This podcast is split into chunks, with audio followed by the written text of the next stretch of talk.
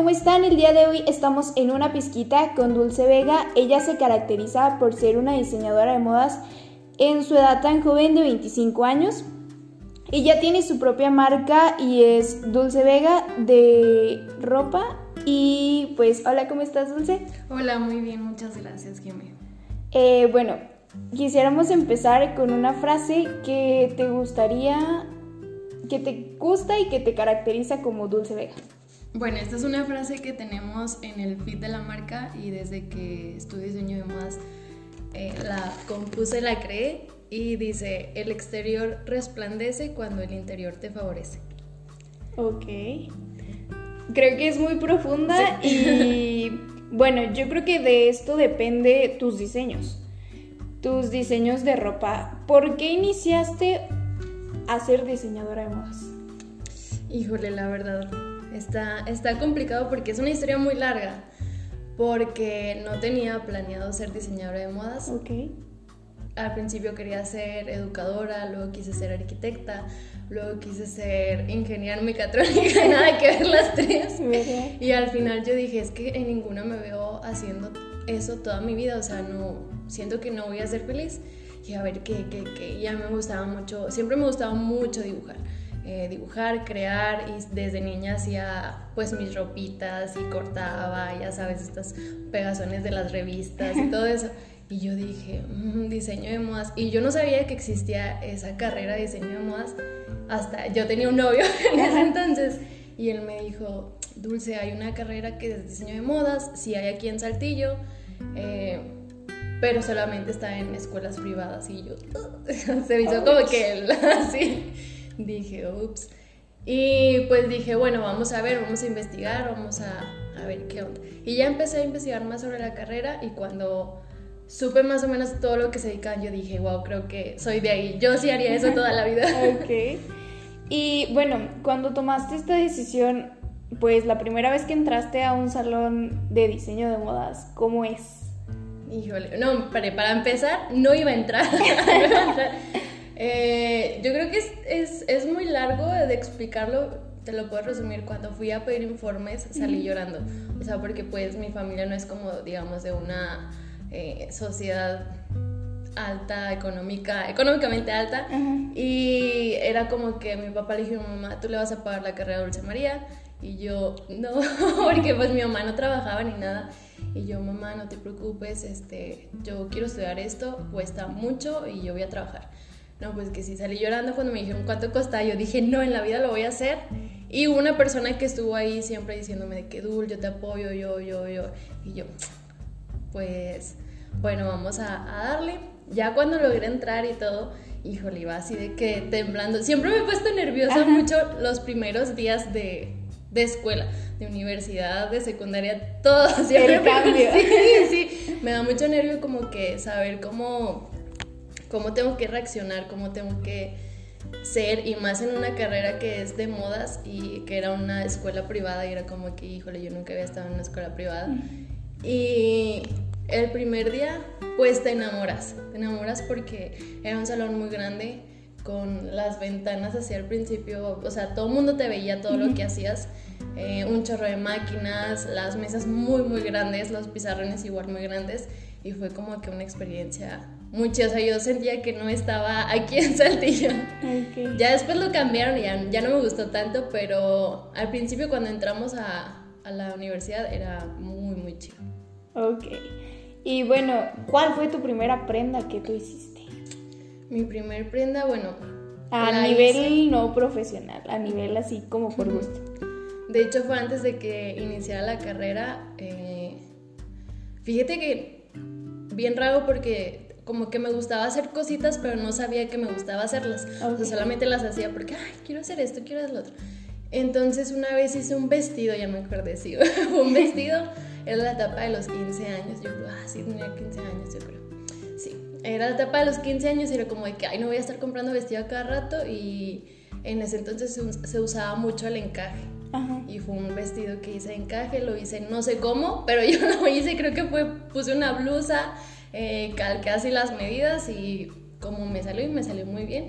Ya después de eso, pues fue muchísimo antes de la carrera, me puse a vender faldas circulares que también estaban súper de moda y vendí un chorro. Yo no sé cómo las hacía, pero vendí muchas, me salían bien y pues como siempre ha habido máquinas en la casa, entonces ahí tenía todo para trabajar. Ok, bueno, esto que dices, como siempre ha habido máquinas en tu casa, porque, o sea, bueno, tengo entendido que tu mamá cose, pero ¿quién impulsó a tu mamá a coser? Fíjate que en la casa yo creo que muchos cosen, cose mi mamá, cose mi tía, cosía mi abuelo que ya falleció. Y de ahí de antes ya no sé quién más cosía, pero sé que ellos cosían y siempre les ha gustado. De hecho, mi tía y mi mamá nos hacían la ropa, los trajecitos, los conjuntitos cuando estábamos chiquitas y eso. Entonces, yo creo que de ahí viene. De ahí viene todo. sí. Pero ninguno de ellos estudió diseño No, ninguno, ninguno. Nada que ver. Ok. Y pues yo creo que tu abuelito fue una parte importante en impulsarte a, pues a no rendirte y a acabar la carrera de diseño de modas. Sí, fíjate que sí. O sea, yo siempre digo, él nunca me lo dijo. Fue muy poca la conversación que, que tuviéramos, pero siempre estuvo como que con lo que lo que me hacía falta, él lo tenía. O sea, que una máquina, aquí está, que la cámara, aquí está. ¿sabes? Siempre, siempre... No me lo decía, pero ahí estaban las cosas así como diciendo, aquí, está, no te va a faltar o sea, te apoyaba. Sí. Muy bien.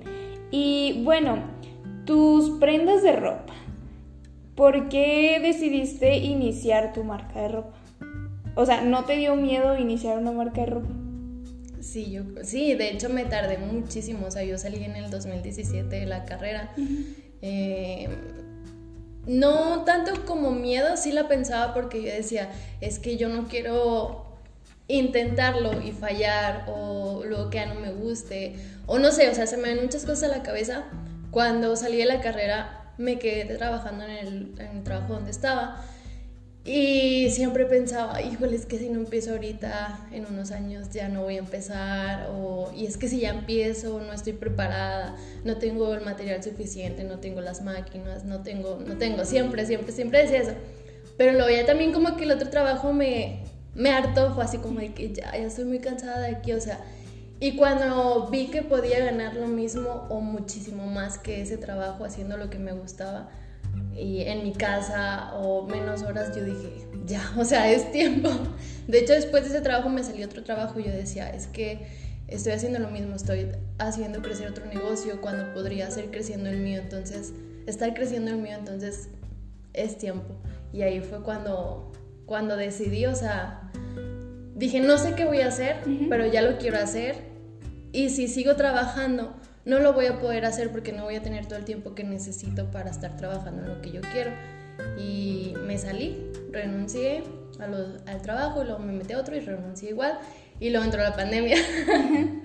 y ahí fue cuando decidí un poquito. Sí, no, de hecho ya estaba la pandemia y ahí fue cuando empecé a lo de la marca. Ok, y en base a esto de la pandemia, ¿cómo tú tomaste la pandemia en tu ámbito personal y en tu ámbito laboral? Ay, estuvo muy complicado.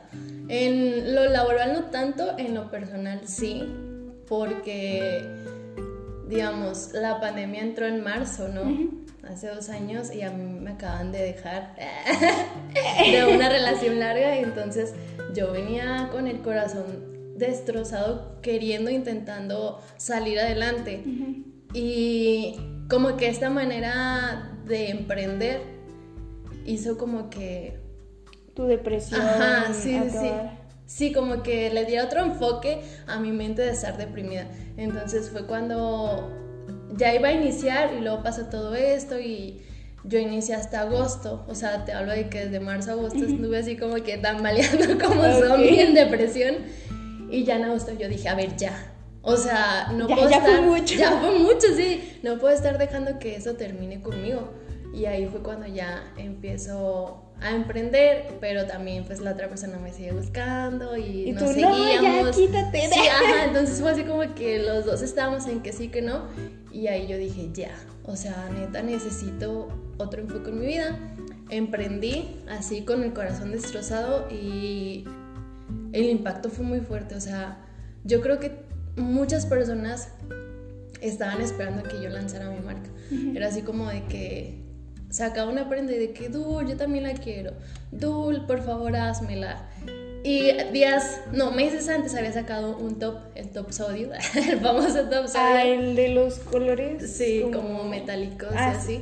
Entonces yo lo había hecho para mí. Fue una, una prima iba a cumplir años y así. Entonces yo dije, ¿qué me voy a poner? Ah, y como que en mi cabeza rodaba este top y yo decía, es que como que necesito hacerlo, o sea, está súper fácil así. Cuando lo hice se lo enseñé a mi mamá, me dijo, ay, Dulce María, eso está bien X, no sé qué. Y yo, ma, es que te lo juro que está bien bonito, de verdad. Ya me lo puse, no lo usé, no lo usé para lo visto, usé otro vestido que hice. Y cuando subí la foto de este top fue así como que por favor yo lo quiero y así y subí la foto en mi feed personal, todavía no tenía la marca, y eran un chorro de comentarios. Y yo dije, ¿qué estoy esperando? Ahí fue cuando dije, ¿qué estoy esperando? O sea, ya no puedo esperar más. Lancé la marca, eh, hice tops en varias tallas, chico, mediano y grande. El primer día que se lanzó se acabaron los blancos, se acabó otro color, o sea, un chorro. Yo dije, no manches, o sea, esto es una bomba. Y ahí fue cuando me di cuenta de que, pues, podía ganar muchísimo más que en otro trabajo y haciendo lo que me gusta. Muy bien. Y bueno, en esto de hacer talla chica, mediana y grande, ¿cómo lo haces? O sea, ¿tienes una persona así fija con la cual tú dices, ay, ella es chica, mediana o grande o cómo? No, se estudian las, las medidas, las estudias más que nada en internet porque puedes hacer una encuesta aquí en Saltillo, pero la verdad como el negocio va a ser nacional, eh, buscas las medidas de de mujer, talla chica, eh, talla grande. O ves en páginas y luego las comparas y así sacas un promedio y así se van sacando. Como pues en tablitas así de que, ah, pues esta persona mide 60 y en la otra mide 65. Ah, bueno, pues sacas el promedio de esas dos, ¿no? Ok. ya te vas ahí. y bueno, cuando tú iniciaste esto, tú cosías tus prendas. Bueno, las prendas que de la marca. ¿Y ahorita, actualmente, sigues tú cosiendo tus prendas o solamente dirigiendo la marca? No, todavía sigo cosiendo. Ya hay otra persona que me ayuda que es mi mano derecha y ella también es diseñadora de modas. Este, y ella me ayuda, pero yo también, o sea, como es demasiado el trabajo, es como que entre las dos. Todavía no tenemos más gente, pero para allá vamos. Ok, sí, claro. Ya pronto, por favor. De hecho, lo que se hace en estos casos es mandar, por ejemplo, em, una falda y mandas el patrón y lo mandas a una maquila. Y la maquila lo que hacen es te hacen todas las tallas. O sea, con máquinas muy grandes, pero ya es, o sea, ya a nivel industrial. Muy, sí, sí, sí, muy grande. Entonces, pues esperemos que, que próximamente. Ok, bueno, dentro de esto que dijiste de tu relación y de la depresión, ¿cuál es como el consejo que le darías a las mujeres que las dejaron?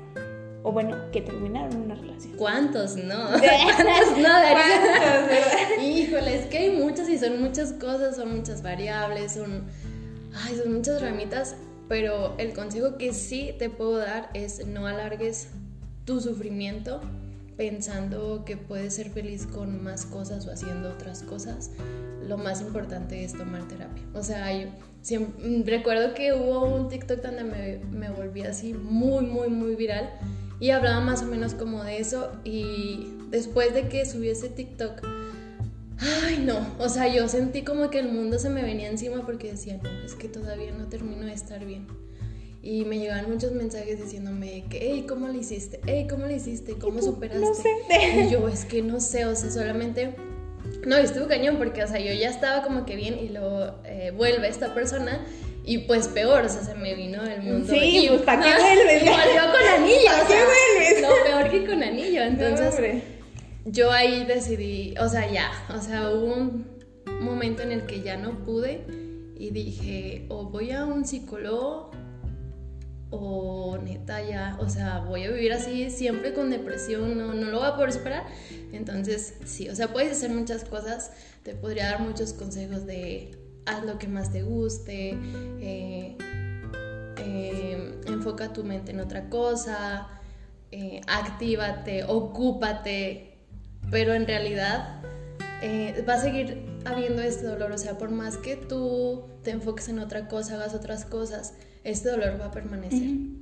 Que sí, que el tiempo es muy importante, pero también necesitas saber qué estabas mal tú, qué estaba mal esa persona y qué es lo que quieres realmente. Ok, yo creo que en esto de qué es lo que quieres realmente también es, pues como tú lo comentabas, o sea, o tenías de dos, ir al psicólogo o aceptarle el anillo y quedarte ahí toda la vida, pero pues eso no es felicidad. O sea, en sí, el quedarte ahí toda la vida, pues a lo mejor ya aguantabas un tiempo, pero ya después decías, ay, no. Sí, y estas son cosas muy fuertes, ¿eh? sí. Estas son confidencias fuertes, declaraciones fuertes. Este, sí, fíjate que cuando yo digo, no, o sea, porque yo estaba en sí, no, sí, no, pero cuando yo dije no, yo no sé de dónde agarré fuerzas, o sea, yo ni siquiera tenía planeado decir no o decir sí, no, no tenía todavía no sabía qué, qué decir, pero ya cuando esta persona me busca, para mí fue como un... se arrepintió, ¿sabes? Entonces, no sé, yo subí las escaleras, fui por ahí y le dije, aquí está, muchas gracias, eso era lo que quería contigo, sí, hace muchos años, hace mucho tiempo, em, sí me veía contigo, pero ahorita ya no, porque ha pasado muchas cosas. Okay. Eh, muchas cosas, muchas cosas, pasaron muchas cosas, yo estoy feliz, estoy enfocándome en mi vida, es la primera vez que yo logro ver por mí misma eh, y estoy bien, así que era lo que quería, pero llegó un poquito tarde, ¿no? Y llegó, más que tarde, llegó de una manera en la que no fue... Como que a fuerza para tenerte ahí. Sí, o sea, fue no voluntariamente. O sea, no fue en buenas circunstancias, ya ni andábamos para empezar. Pues Entonces fue así como que...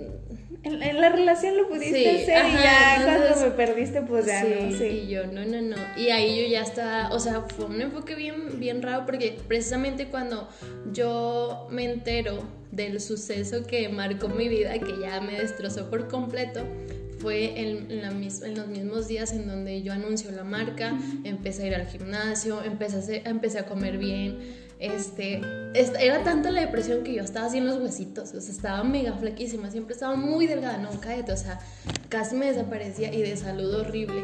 Entonces fue cuando empiezo como que a hacer todo este tipo de cosas y digo, wow, o sea, qué bien se siente. Ya después que fui al psicólogo, digo, qué bien se siente porque empiezas a hacer cosas nuevas o cosas que querías hacer pero al final de cuentas está eso, o sea... Que te faltaba ese empujón para decir, esto es lo que necesito. Y, y, fue mucho tiempo, o sea, te hablo de que yo estuve un año mal, o sea, un año en donde en redes subía, pero en mi vida estaba como de que, güey, no manches. Entonces ya cuando empiezo a ir al psicólogo, a la psicóloga, eh, que era mi psicóloga ya de niña, wow, o sea, me abrió los ojos así por completo, me, me bofeteó. Dicen que pagamos gratis y que eso te lo puede decir un amigo, pero es muy diferente que te lo diga un psicólogo. Pues es que yo creo que un amigo te lo va a decir, pero pues te lo vas a decir, pues es que tú me conoces, tú, no me digas nada. Pero yo creo que cuando un psicólogo te lo dice es otra persona que está exterior a ti y que pues te escucha y pues en base a su profesión sabe cómo decirte las cosas. Y bueno, esto de, de lo del peso, eh, bueno, anteriormente eh, he escuchado a chicas que están delgadas y que dicen, ay no, es que tengo lonjita porque estoy en etapa de, volumen. ¿Tú qué les dirías a esas personas? Mm, que todos los cuerpos se deben de amar como son, eso ya lo hemos venido escuchando desde hace varios años, que es muy normal, o sea, por más delgada que estés, siempre vas a tener una pancita y es normal, o sea, tenemos órganos, tenemos intestinos, le metemos comida al cuerpo, es muy normal, pero si hay trastornos alimenticios y esto ya tiene que ser tratado psicológicamente con una persona que se dedique a eso, pero es que vemos hoy en día muchas cosas en redes sociales y pensamos que la gente delgada con abdomen marcado o etc. Todos deberíamos de ser así, pero no, o sea, en realidad no. Y yo lo que veía y escuchaba era, ah, es que en el gimnasio, ¿no sabes? Es que tú estás bien delgadita, la tienes bien fácil, o sea, te vas a marcar bien bonita, luego, luego no sabes cuánto me costaba comer. O sea, cuando llegué al gimnasio, cuando me preguntan cuántas veces comes al día, y yo una. ¿Y qué comes? Chocomil. Así, o sea, de verdad, se me olvidaba comer. Y no era como que yo estuviera mal, no quisiera, o sea, simplemente mi cuerpo, pues no me pedía comida porque yo no tenía hambre, o sea, estaba acostumbrada así. Y por tantas cosas que hacía era como que, ah, pues se me olvidaba. Entonces no sabes cómo le cuesta a una persona comer, eh, si tiene dinero o no tiene dinero, o etc. Pero yo creo que, ay, es que son temas tan delicados de verdad que dices, híjole, yo a veces no hallo ni, ni cómo contestar a veces cuando me preguntan porque digo, eh, yo me acuerdo que le decía a una amiga, es que estás bien flaquita, come más. Y luego yo cuando a mí me pasó y decía, a lo mejor yo le hice mal, ¿no? O sea, estarle diciendo de que porque estás tan flaquita, porque en algún momento a mí me afectó. Entonces, pues yo pienso que es normal que no nos calabemos con los estereotipos de cuerpos que vemos en modelos. A mí, no sé, o sea, yo que soy diseñadora de modas, yo no, a mí no me gustan los concursos de belleza. Yo digo, no, o sea, ay, que no me vayan a, estrangular por esto, pero... no, o sea, es respetable, ¿no? Pero de verdad no me gustan los concursos de belleza. O sea, no les veo como un fin, no les veo como que saquemos algo bueno de esto. Sí que una modelo se tiene que preparar y que lleva toda una preparación psicológica, mental, alimenticia. Pues sí, pero no sabes cuánto daño se está haciendo esa persona por encajar y por ser la más bonita de la ciudad, del estado, de la nación, del país. O sea, como por qué querer competir en eso. Es que, bueno, yo creo que nosotros tenemos como ese estereotipo, nos han dicho de que, ay, es que es la más bonita, pero a veces no tanto es que sea la más bonita, es que sea pues inteligente, porque puede estar bonita, pero bueno, es como tú decías al inicio, de que el exterior refleja el interior. Pero pues también es como que pues puede estar muy bonita, pero pues no puede ser inteligente. O una vez escuché que decían, pues puede ser muy inteligente para la escuela, pero para la vida no. Y, o sea, se escucha muy así, pero, o sea, es cierto, porque hay personas que son de 10 y que son las más nerds, pero tú les dices, este, no sé, tienen una relación y en su relación no son inteligentes y tú dices, mija, pues, ¿dónde está tu cerebro? sí, sí, entonces digo, respeto mucho a las personas que se dedican al modelaje porque pues sí es un trabajo duro y estar ahí modelando también cansa y todo lo que tú quieras, pero sí digo, híjole, yo, yo no, no le veo como que mucho... Mucha inspiración. Sí, mucha inspiración. Ok, bueno, ¿y quién te inspiró a diseñar Ay, no sé, fíjate que no, no, no, tengo como un diseñador, yo creo que mis amigos diseñadores sí, sí, sí conozco, de que eh, Chanel, eh, etc. Y yo así como que, yo ni los conozco, o sea, yo nada más ah, de repente que veo las marcas de la ropa y así, y pues obviamente me gusta mucho leer, entonces en los libros pues vienen todos los diseñadores y así, pero como que en sí no, no, no tengo un diseñador, porque como que hago muchas cosas, entonces me gusta mucho todos los estilos, me gustan mucho todos los colores, me gusta un día alguien casual, un día alguien sport, un día alguien muy elegante, entonces no me caso con una idea que debería, como diseñadores de moda siempre se casan con una idea, o sea que si alguien hace este alta costura, como Carolina Herrera que se casó con el alta costura. Ajá, exacto. Y yo digo, híjole, es que yo todavía, no sé si, si todavía no encuentro como mi estilo. mi estilo o si es que yo siempre voy a hacer toda la vida así. O sea, que a mí me va a gustar todo. Eh, sí, yo me dedico ahorita a lo casual, pero también me gusta mucho como lo urbano, uh, lo sport. Pero no, no hago tanto alta costura. Ok. Pero sí me gusta también. ¿Alguna prenda favorita que tú consideres que caracteriza a Dulce Vega como tal? Mm, ¿A mí en lo personal o en la marca? A ti a lo personal. En lo personal. No, no sabría decir. ok. Bueno, ¿y por qué creaste los flipants?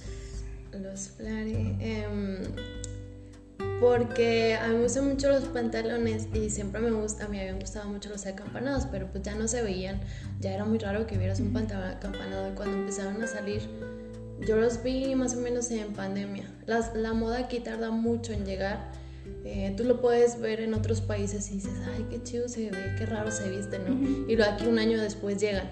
Entonces yo lo había visto y yo había visto que salían de todos colores y de todos sabores y yo como que veía a todas las chavas compartiendo ese tipo de imágenes de que, ay, qué bonito y así una foto muy Instagramer, muy eh, Pinterest Y yo decía, ¿por qué nosotros no los tenemos? O sea, porque todavía no han llegado, se están tardando.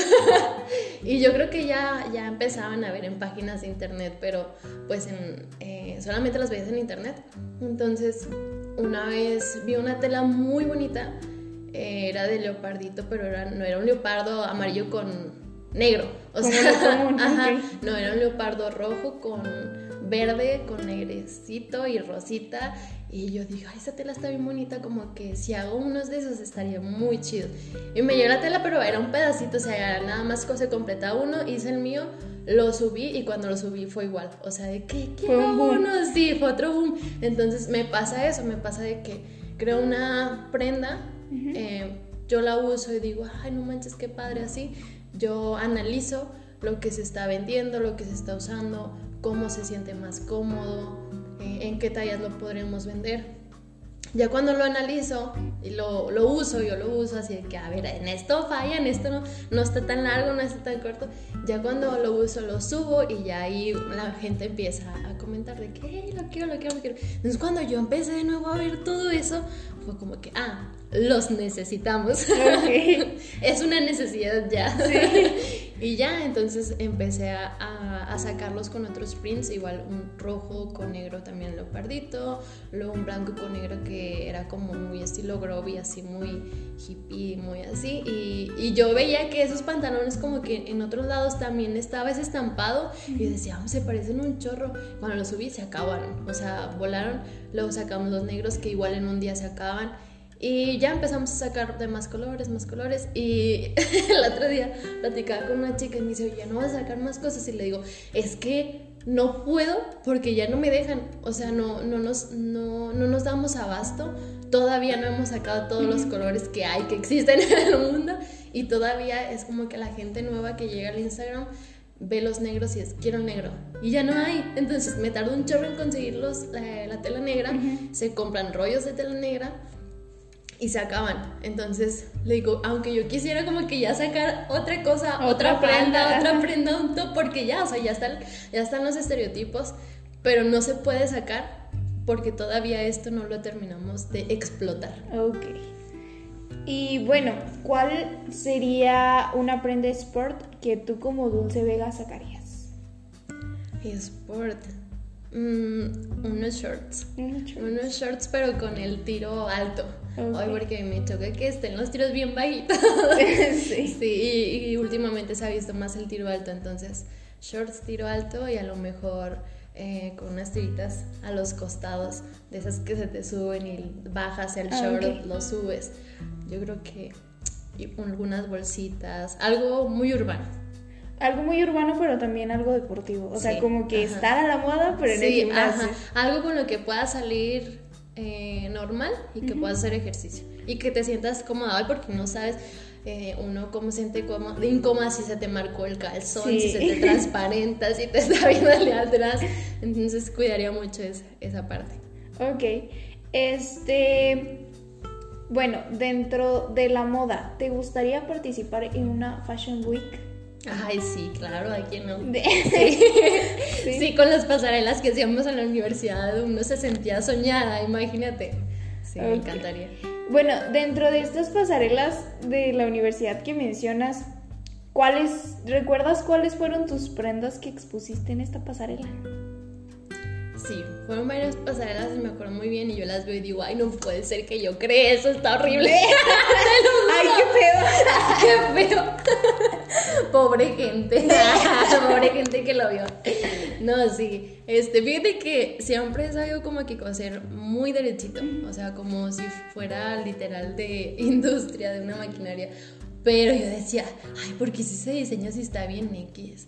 Pero también trabajaba, entonces era trabajar y estudiar y era así como que no podía dar mucho porque yo sabía que no tenía el tiempo. Entonces, sí, me acuerdo, la primera pasarela creo que fue niños. Fue, hice un chaleco muy largo, que era un chaleco vestido para una niña. Y se usó tela tartan, que es como tipo escocesa de cuadritos. Ah, Así y toda la pasarela fue de ese tipo de telas y el cierre se, se quitaba y volteabas la prenda y era de otro color. Eh, me acuerdo de esa prenda. Mm, también hice un suétercito para un niño que también tenía las mangas diferentes a, al, al estampado de, ajá, de enfrente. Luego ya hice vestidos para, para dama. ¿Y qué más? Hice vestidos para dama, blusas de otoño. Me acuerdo una que todavía yo tengo y esa yo la uso, es una gris sin mangas. Y recuerdo que habíamos ido, nos fuimos a Monterrey a buscar telas.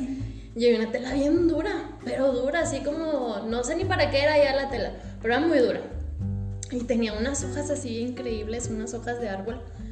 Y se me ocurrió cortar la hoja de árbol y ponérsela en, en, la, blusa, ajá, enfrente, y ya la, la bordé así con la máquina y se veía muy padre. Ya después una chica también hizo lo mismo, pero con cositas más chiquitas y se lo pegó así en toda la prenda. Se veía muy padre. Ok, bueno, dentro de esto que comentas, ¿a ti te gustaría, bueno, sería un reto para ti hacer como que prendas con cosas recicladas? Ah, sí, y sí he hecho. ¿Sí? Sí. El último que hice, ya no he hecho, pero el último que hice fue un pantalón. Esto fue muy urbano. fue un pantalón, eh, fue un pantalón hecho de pantalones negros. Así como que tenía la tela negra de pantalones y pantalones que había sacado mi hermano, que había sacado mi mamá, que había sacado yo. Eh, corté los pedazos, corté pedazos y luego los, los cosía en zigzag. Entonces todo el pantalón está cosido así en zigzag con los cuadritos y, y con tiritas hacia afuera, ¿no? Así como deshilachadas. Y se ve muy padre, me gustó mucho y quiero hacer lo mismo pero con un pantalón de mezclilla azul normal. Ok.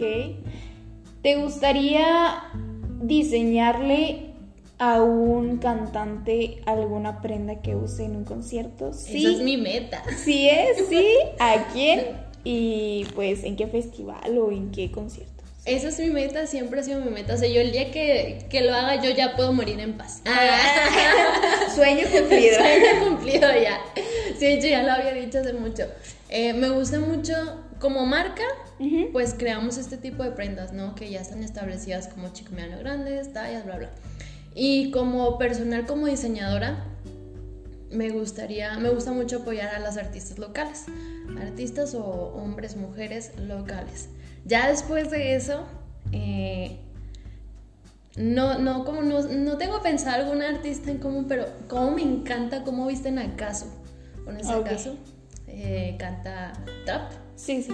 Eh, ella tiene una diseñadora de modas y ella impulsó a esa diseñadora de modas. Y wow, o sea, me gusta mucho como su estilo y también se apellida Vega, por, su, por cierto. Yo creo que como a ella, más o menos, a María Becerra, eh, ¿quién más? Corina Smith también se llama, que son más o menos como del tipo de música. Sí, pero fíjate que si llegara alguien eh, que esté emergiendo de esto de las artistas, así en TikTok, ya ves que de repente salen muchas artistas. Muchos artistas, yo lo he visto. A mí me dicen y yo lo he visto, te lo Nomás con que me digan y yo estudio todo lo que le gusta, este, el tipo de telas que podemos usar, a qué concierto va a ir, etc. O, ¿sabes qué? Ya no yéndonos tan lejos, me gustaría mucho, bueno, sí, también está medio lejos vestir a alguien que vaya a unos premios Elliot o este tipo de premios. Eh, algún influencer, algún youtuber, a alguno de ellos me gustaría. Y uno de los contenidos que, que he querido hacer es, si yo fuera el diseñador de tal persona, por ejemplo, no sé, de una Paulina del Campo, de una Ale Ríos, si yo fuera eh, el diseñador de modas, ¿cómo la vestiría? y hacer el dibujo y hacer la prenda. Aunque no, se, no lo vayan a usar, aunque no se lo vayan a poner, pero mira, ese tipo de contenido me gustaría hacer en este año. Ok, próximamente. Próximamente. ¿Cómo es que tú decidiste entrar a redes sociales? Desde hace mucho eh, yo jugaba así como de que estábamos en los retiros de la, iglesia y vamos a un sketch y lo grababa. Hey amigos, ya estamos aquí, vamos a hacer el sketch de El amor de Dios. y, ya, qué nervios, aquí estamos con todo el staff. O sea, pero yo como bromeando, ¿sabes? Y ya, después como que lo empecé a subir así poco a poquito. Eh, se me hacía difícil al principio, así como que hablar con la cámara. Era como de que piensa que estás hablando con alguien más y que te están viendo. ¡Hey! y después se me fue quitando el miedo, lo fui haciendo más, más seguido. Después eh, abrí YouTube. Tengo como cuatro videos nomás. me fue bien, me fue muy bien. Pero luego ya no hice YouTube. Y la neta era como que no le seguí tanto porque tampoco tenía como que a qué me quiero dedicar en YouTube. Era como de que grabábamos cuando nos íbamos de viaje eh, con todos los del trabajo. O grabábamos cuando se nos ocurrió de que limpia parabrisas por un día. Estaba de moda ese tipo de videos. Sí, sí. Habló este como en el 2018, yo creo. Pues no, bueno, no hace tanto, pero hace, hace unos años.